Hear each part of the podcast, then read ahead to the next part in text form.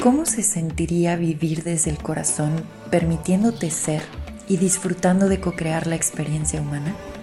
Estás escuchando el podcast de TAT, La verdad que habita el cuerpo. Mi nombre es Paula Armenta, gracias por escuchar. Bienvenido.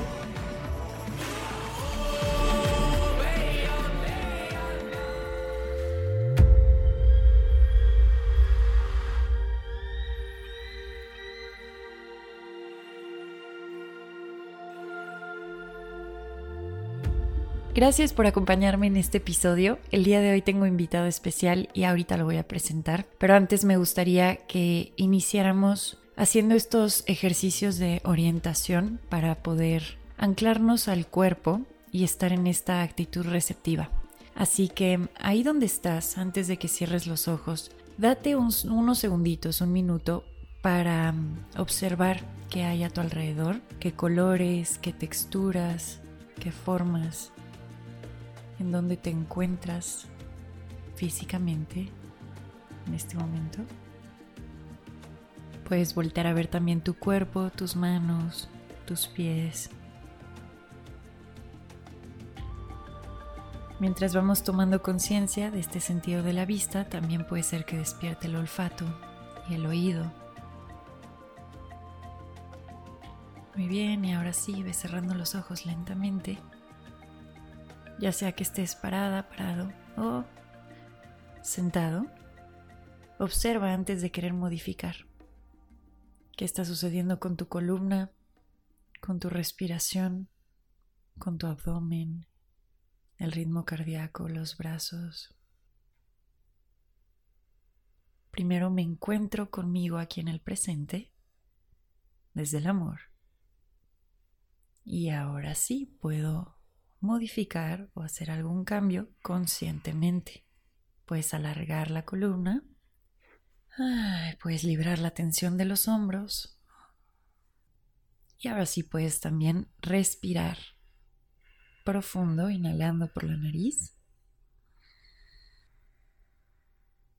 y exhalando con un buen suspiro. Desde este espacio, a tu tiempo, tu ritmo puedes ir abriendo los ojos. Antes de presentar a nuestro invitado, solo avisarles que estoy grabando de día y aquí donde vivo se escucha absolutamente todo. Entonces puede ser que hayan ruidos en la parte de atrás. Espero eso no los moleste. Y pues nada, ahora sí, vamos a comenzar. El día de hoy tengo un invitado que yo diría que es, es de esos seres que sin que sepas que a lo mejor está por acá pisando la tierra, está con su presencia creando em, lo que hablábamos el otro día como este ripple effect, estas ondas que están permeando los entornos y que sin tener que decir una sola palabra, ya estamos como entrando en esta armonización con esa clase de presencia, con esa clase de seres. Entonces sí, puede ser que no ande por ahí en redes sociales, porque luego me preguntan, que los invitados dónde los pueden encontrar. Entonces, este ser que van a escuchar hablar no tiene por el momento redes sociales y es más de esos que están como ocultos en el bosque experimentando cosas.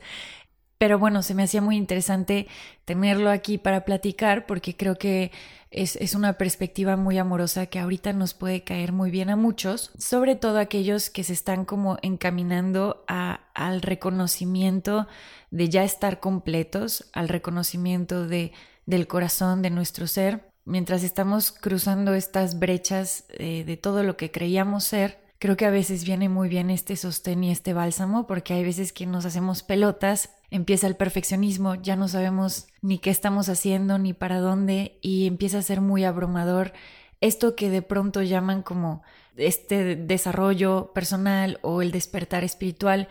A mí me gusta verlo más como el florecimiento del ser, como algo que se da orgánicamente y como algo a lo cual te entregas, ¿vale? Sin juicio. Entonces, sin más, presento a Rodrigo Acosta. Pues nada, gracias por querer platicar conmigo aquí.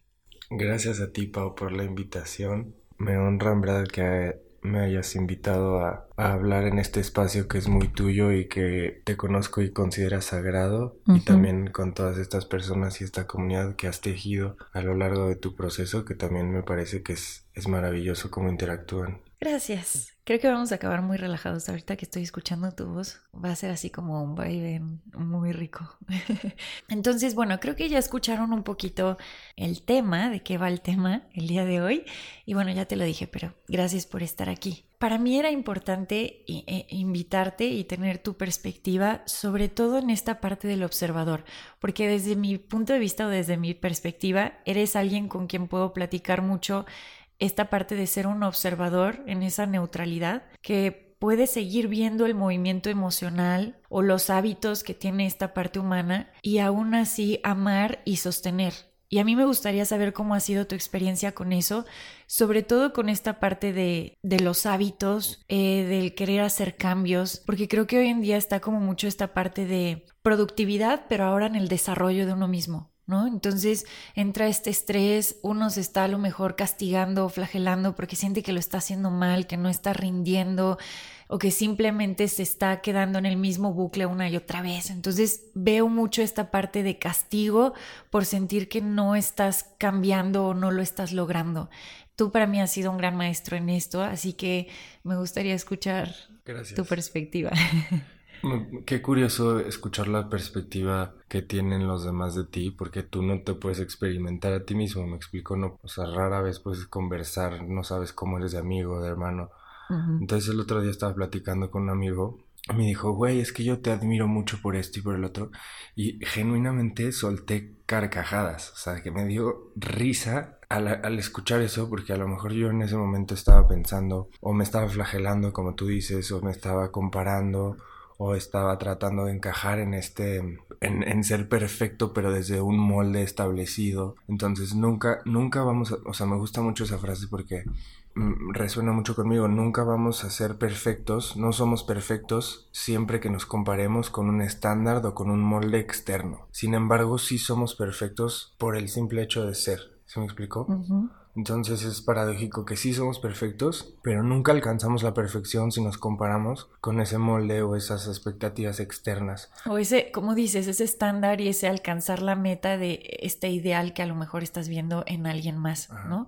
Y que te puede inspirar, y eso está maravilloso, pero muchas veces en lugar de inspirar, crea como este, híjole, creo que yo estoy haciendo algo mal porque no estoy siendo como ella o como él. Pero bueno, continúa, continúa. Y, esto es, muy reciente, esto de lo que tú hablas de acerca de los hábitos, porque justamente después de tomar una decisión como muy grande en mi vida acerca de tomar decisiones que en verdad me hagan sentir bien a mí, eh, una de ellas era como dejar la escuela, era algo que no, no, me hacía bien, no encontraba el sí, también en ese entonces mi situación económica no estaba también como para seguir pagando mi colegiatura en una universidad privada. Entonces fueron muchos factores los que me hicieron voltear a ver como que muy a la fuerza esa voz dentro de mí que me decía, Ro, por aquí no es, Rodri, por aquí no es, por aquí no es.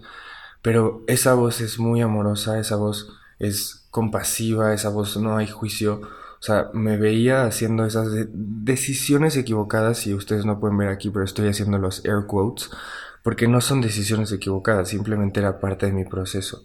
Y en ese entonces era, no tenía herramientas como para saber cómo sobrellevar todas esas emociones, todos esos pensamientos, todas esas cargas, esas, ese, eh, pues no llegabas a, a, las expectativas, al perfeccionismo, qué es lo que quieres, qué es lo que no quieres, por qué quieres lo que quieres. Entonces, eh, una vez que ya como que le hice caso a esa vocecita dentro de mí, decidí empezar a tomar decisiones que me hagan sentir bien, empezar a hacer cosas que me hicieran sentir mejor.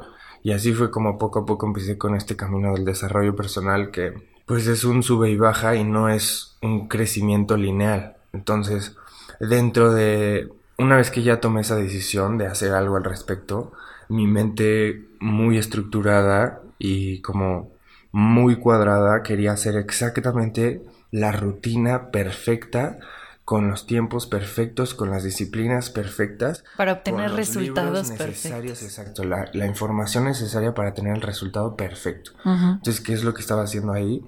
Cayendo en ese bucle de la expectativa y de querer alcanzar ese molde externo, ese perfeccionismo que no existe, nunca lo vas a, nunca lo vas a alcanzar. Que tampoco sabes exactamente cuál es, ¿no? Nada más es como esta búsqueda incesante. no existe, no existe ese molde. Es, nada más esa, como dices, es la tierra prometida y es prometida porque nunca llegas a ella. Llegó un punto en el que me causaba demasiado estrés no llevar esa rutina a la perfección. Entonces me flagelaba por, eh, por ejemplo, no entrenar, no hacer yoga, no leer, por despertarme tarde me, castigaba por los, mal, por los buenos hábitos que no hacía y por los malos hábitos que sí hacía.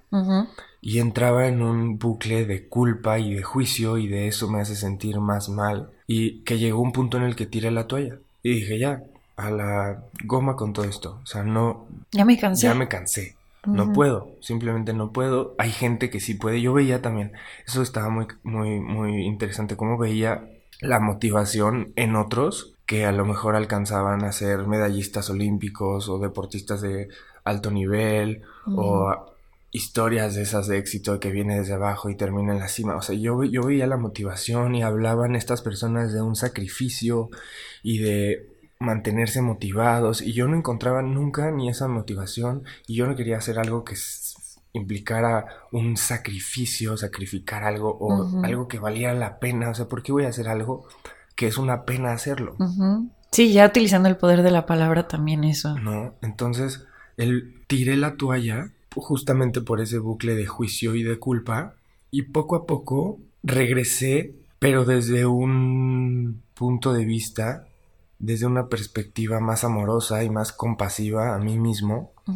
Y algo que me ayudó mucho fue la presencia. Y es un poco de lo que estábamos hablando hace rato y por qué surgió todo esto, ¿no? Que me gustaría que profundizaras en, en esta parte de la presencia, cómo lo ves tú, sobre todo esto, o sea, acabas de mencionar cosas eh, que quiero rescatar.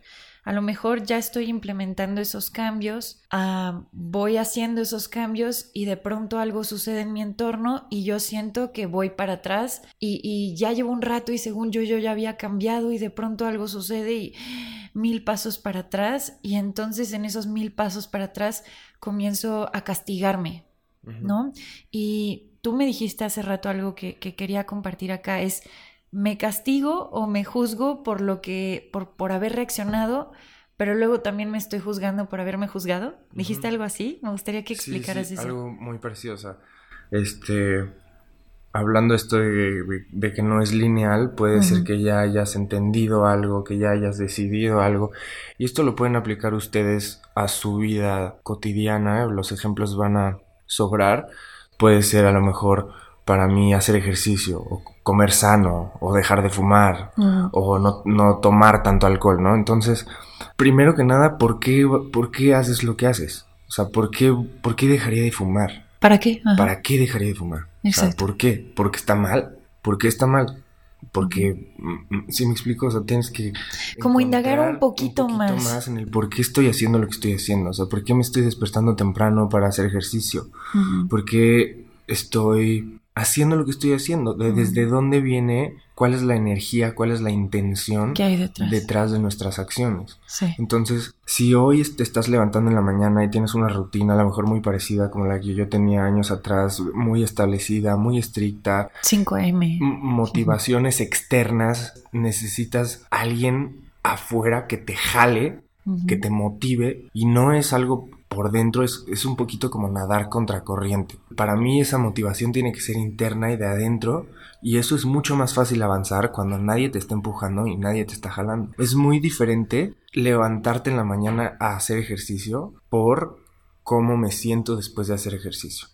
Por, la, por liberar endorfinas, para sentirme capaz, para poder... Hay un comercial increíble que te enseñé una vez de un viejito que está entrenando con una una pesa rusa, no sé cómo se llaman estas. Y, y la... Un kettle, todos, ¿no? un kettlebell, ajá, y todos los, los hijos de la, del señor lo regañan por entrenar y por, por porque ya está muy grande, pero el señor está así muy ilusionado con su entrenamiento y solo hace un, un ejercicio, lo levanta hasta el hombro y del pecho al, hacia adelante. Y al final del comercial sale este mismo señor que estaba entrenando en Navidad con su nieta, le da de regalo una estrella de, para adornar el árbol, la nieta corre hacia él y él lo levanta, levanta a la nieta y la empuja hacia el árbol para que ponga la, que fue la todo estrella de Navidad. O sea, esa era la motivación del Señor. Él no estaba motivado por un molde perfecto, por verse bien, por miedo a la muerte, por... ¿Sí me explicó? La leña que le pongas va a hacer toda la diferencia en el sabor de la carne. Sobre todo cuando broten, porque claro que llegan a brotar, y esto es importante mencionarlo, llegan a brotar momentos donde sientes que vas para atrás,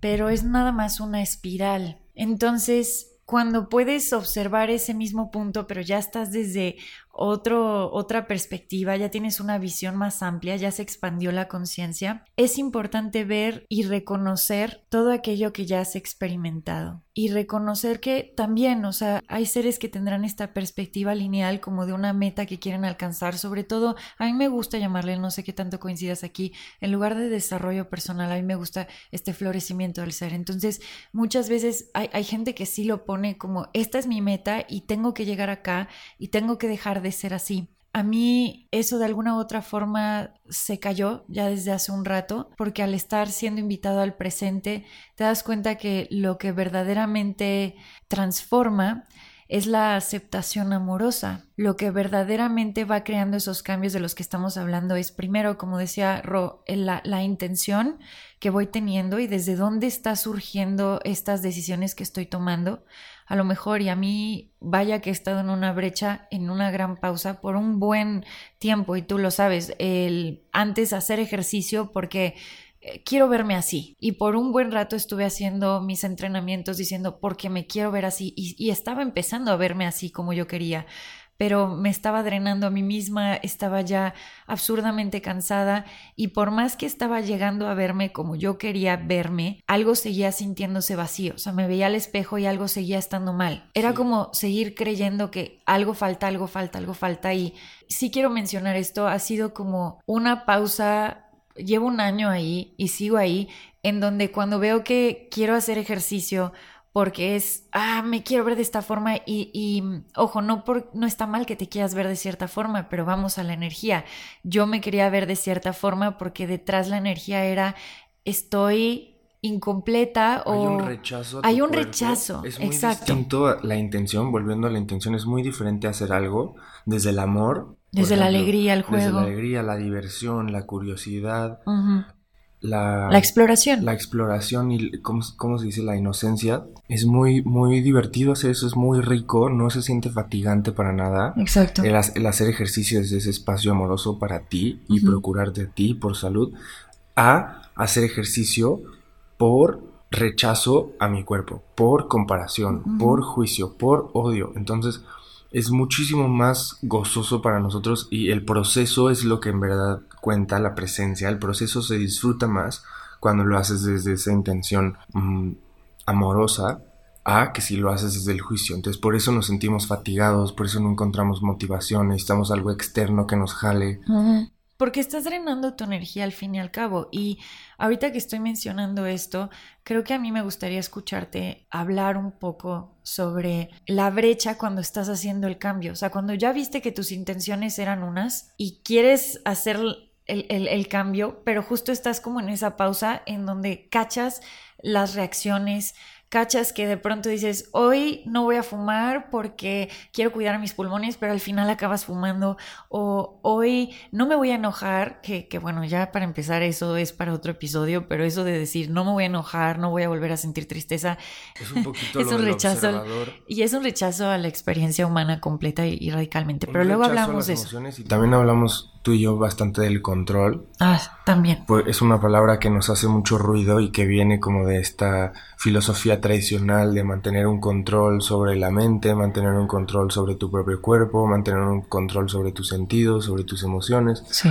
Eh, habla- al principio hablamos de esto del observador, entonces esa es una pregunta que se pueden ustedes hacer en su práctica diaria, en su día a día. Te puedes hacer esta pregunta ahorita, ¿quién soy yo? ¿Quién soy yo? Mientras estás No viviendo quieres- todos estos ajá, cambios. No quieres respuestas, o sea, va, a lo mejor brotan etiquetas, respuestas como yo soy padre, yo soy hijo, yo soy Rodrigo, yo soy Arquitecto. arquitecto, ingeniero, yo soy X o Y.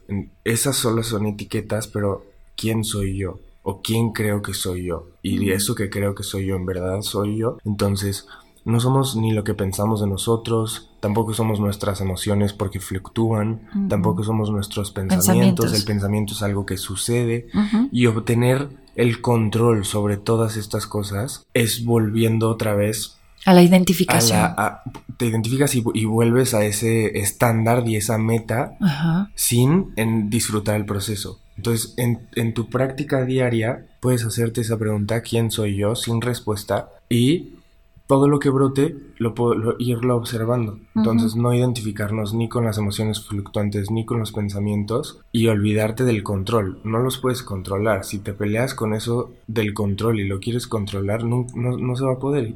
Comienza la frustración. Comienza la frustración. Empieza todo este Entonces, más allá del control, por ejemplo, de estas tendencias negativas, o sea, por ejemplo, las reacciones, hablando de ya estoy haciendo cambios y reaccioné o volví a lo mismo de siempre. La intención debe ser la misma que por cuando haces ejercicio, en vez de por juicio y por comparación y por odio, lo haces desde el amor. Entonces observas tu tendencia, te ves, aplicas la compasión en ti, en ti mismo, te ves como si una madre, como cuando una madre ve a su hijo que hace algo mal lo ves con esos ojos compasivos y amorosos, te ves a ti mismo de esa manera y si a lo mejor dices, eh, ay, dije que no iba a fumar y ahorita ya estoy con el cigarro, la presencia es ese regalo de cada instante que tenemos para regresar a ese espacio compasivo y amoroso. Que nos lleva al amor incondicional. Que es una semilla que siembras para el amor incondicional, claro.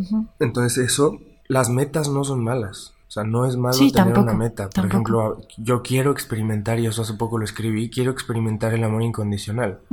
Y al principio surgió así porque, porque previo a esa meta del amor incondicional yo quería experimentar el amor en pareja y eso era lo que yo pedía. Y después de experimentar el amor en pareja, dije yo quiero experimentar el amor incondicional. Visto desde el punto de vista de mi pareja me juzga, en algunas situaciones no me ama, quiero experimentar el amor incondicional esperando que alguien externo me ame, incondicionalmente.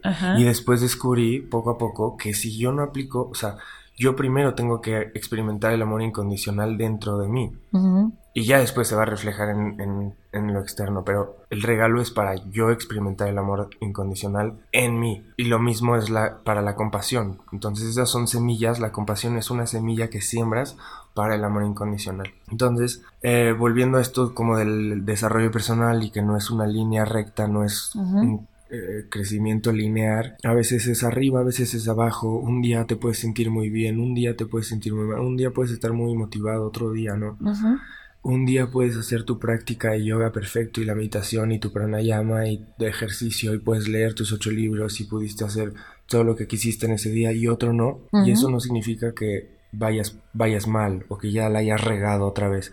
Es en ese momento donde tienes que aplicar tu práctica de la compasión. De la compasión contigo mismo y decir, ¿sabes qué? No importa. Si a lo mejor yo dije que ya no me iba, que ya me iba a hablar de una manera más amorosa, que ya iba a ser más compasivo conmigo mismo, y ahorita se me cayó la quesadilla, un vaso, y ya me dije, pendejo, hijo de puta, qué estúpido, qué güey, no puede ser, distraído, y ya me dije de todo, en ese momento me cacho, por eso la presencia es a cada instante. La clave. La presencia es tan efímera que si intentas agarrar, aferrarte a ella, se va. Si intentas describirla, si intentas ponerle palabras, se, se te va. Entonces, eso, eso yo lo veo como un regalo, de que si en este momento, si un instante antes la regué, en este instante ya tengo la capacidad y yo elijo, por eso el no control, porque a veces no tengo el control sobre un hábito que ya llevo haciendo años y años me llevo hablando mal y me llevo flagelando, me llevo juzgando y me llevo culpando. Entonces lo vuelvo a hacer y en este instante... En la presencia. Ya me perdono, me amo, me veo de una manera más compasiva y en este instante ya se queda y se plasma ese sentimiento de amor, esa energía positiva que puede con todo lo demás negativo. el amor siempre gana. Entonces, si en este instante eres amoroso contigo mismo, no importa si el instante anterior te habías insultado, juzgado, culpado, lo que sea, siempre, siempre tienes la oportunidad. Exacto. Siempre tienes una oportunidad de regresar. Y creo que como para ir haciendo cierre, esta parte del observador te puede llevar más allá de la polaridad para que puedas ver que, que sí, que a veces están estas fluctuaciones como lo habíamos estado mencionando, pero al estar constantemente practicando esta presencia y decir, ah, wow, ya caché que ahorita eh, me castigué, me culpé o tomé esta decisión, pero ya lo observé, eso es lo más importante. Ya cuando comienzas a observar, justo va la pregunta que, que compartía ahorita Ro, ¿quién soy entonces? Ya empieza a observar y luego la pregunta, ¿quién soy? Y entonces poquito a poco es el reconocimiento y es el recordar que tú estás viendo todo esto impermanente, todo esto que está en constante movimiento. Tú lo estás viendo. A mí me gustaría cerrar con esto que tú me lo compartiste, de hecho, y para mí ha sido como pieza clave dentro de todo esto. Al final, claro que la parte de la personalidad puede cambiar. Eh, todos estos, no sé cómo se dice, creo que son refranes, ¿no? Que escuchábamos de abuelos o así, que era árbol que nace torcido, jamás su rama endereza.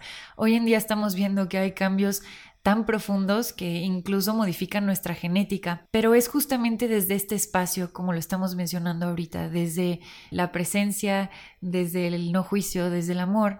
No sé si quieras cerrar como compartiendo un poquito esto de Patanjali, o sea, lo que tú encontraste, este sutra no tienes que saber ahorita qué número era ni acordarte del sánscrito.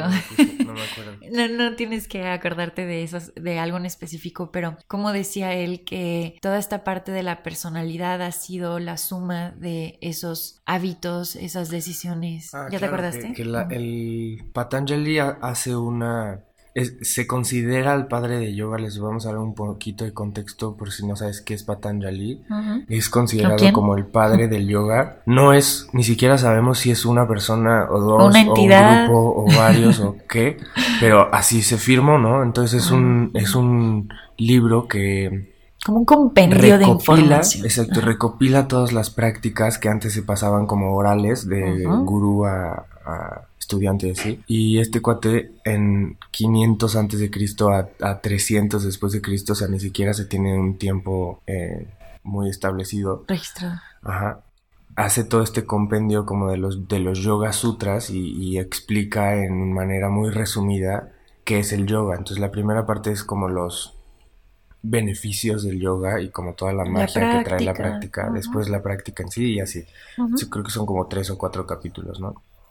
Entonces, eh, al principio, para motivar al estudiante, te habla del carácter y de la personalidad. Y como muchas veces pensamos que estamos condenados a, a, ser como somos, y yo soy así porque así soy, y que me quiera quien me quiera, y si no, es porque no me quiere. Que no me quiera, como la canción. Exacto. Pero, pero él habla de, de, las acciones que hacemos día a día, de los hábitos, cómo van dejando una impresión, una huella, en nuestra en nuestro ser va formando nuestra personalidad y después va formando nuestro carácter. Entonces, si tú hoy te enojaste y mañana también te enojaste y, pasó, y, mantienes ese enojo, ese coraje, esa, ese, hábito. sea el cual sea, te vas a volver un, un enojón, esa va a ser tu personalidad y después todo el mundo se va a referir a ti como un amargado, pues vas a vivir como un amargado, ese ya va a ser tu carácter. Y te identificas. Y te identificas con él, exactamente. Sin embargo, ese carácter y esa personalidad solo son la suma de esas acciones, de esos hábitos. Por lo tanto, no todo está perdido. Entonces, yo diría, nada está perdido. Exactamente. Tenemos la capacidad, tenemos el poder de, cambiar nuestras acciones para dejar una impresión diferente, cambiar nuestra personalidad y formar un carácter diferente. Entonces nadie está condenado a vivir en amargura, en tristeza, en lo que sea. Nadie está condenado a su carácter ni su personalidad, somos la suma de nuestros hábitos. Sí. Y ahí es donde entra nuestra libertad de elegir y nuestra responsabilidad. La responsabilidad es una palabra muy interesante porque normalmente la usamos como para algo malo, ¿no? De que entran a tu cuarto de quién fue responsable de todo este cochinero, ¿no? Pero tu mamá no entra a tu cuarto cuando está limpio y dice, wow, ¿quién es responsable de esto? sí. Entonces, responsable simplemente es la capacidad de responder honorablemente. el, responder, no, la diferencia entre la responsabilidad y la culpa es que la responsabilidad es, la capacidad de responder ante algo de una manera honorable, dar la cara y la, la, ¿La culpa? La culpa denigra, si tú eres culpable de algo, te denigra como persona por esa acción que cometiste. Entonces hay que, hay que ser responsables de nosotros mismos. O sea, ahí es donde podemos elegir ejercer nuestra libertad.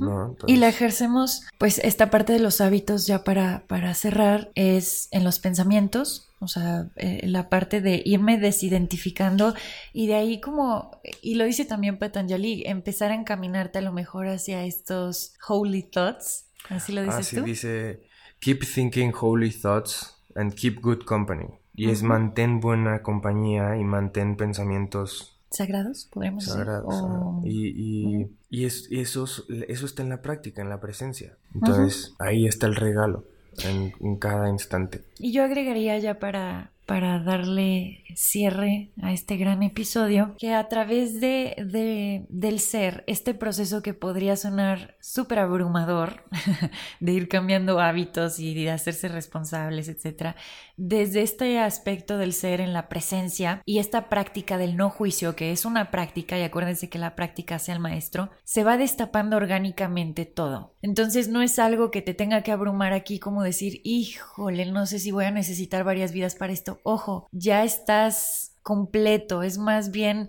la exploración de tu experiencia humana y si esa exploración te lleva a mover por acá o a mover por allá, está increíble, pero ya como tal en el, en el origen, en el centro, estás completo. Te veo y te reconozco como ese amor y esa eternidad que realmente eres. Entonces espero que este episodio pues cubra tanto esta parte esencial que está siempre abrazando el aspecto humano, como también a este aspecto humano que a veces quiere hacer cambios, que a veces dice no lo logré. Y, bueno, esta parte humana está para, para ser abrazada. Eh, pero toda gran transformación siempre llega a través de la aceptación y a través del reconocimiento del amor que somos. Pues, ¿quieres agregar algo antes de cerrar? No, he escuchado que ah, últimamente has dicho mucho, el amor es lo que transforma. Y creo que yo con eso me quiero quedar. Perfecto. Pues bueno, gracias por haber estado aquí conmigo compartiendo, Ro. y a gracias también a todos los que eh, están escuchando aquí en el presente. Les mando mucho amor. Nos escuchamos en el próximo episodio. Bye.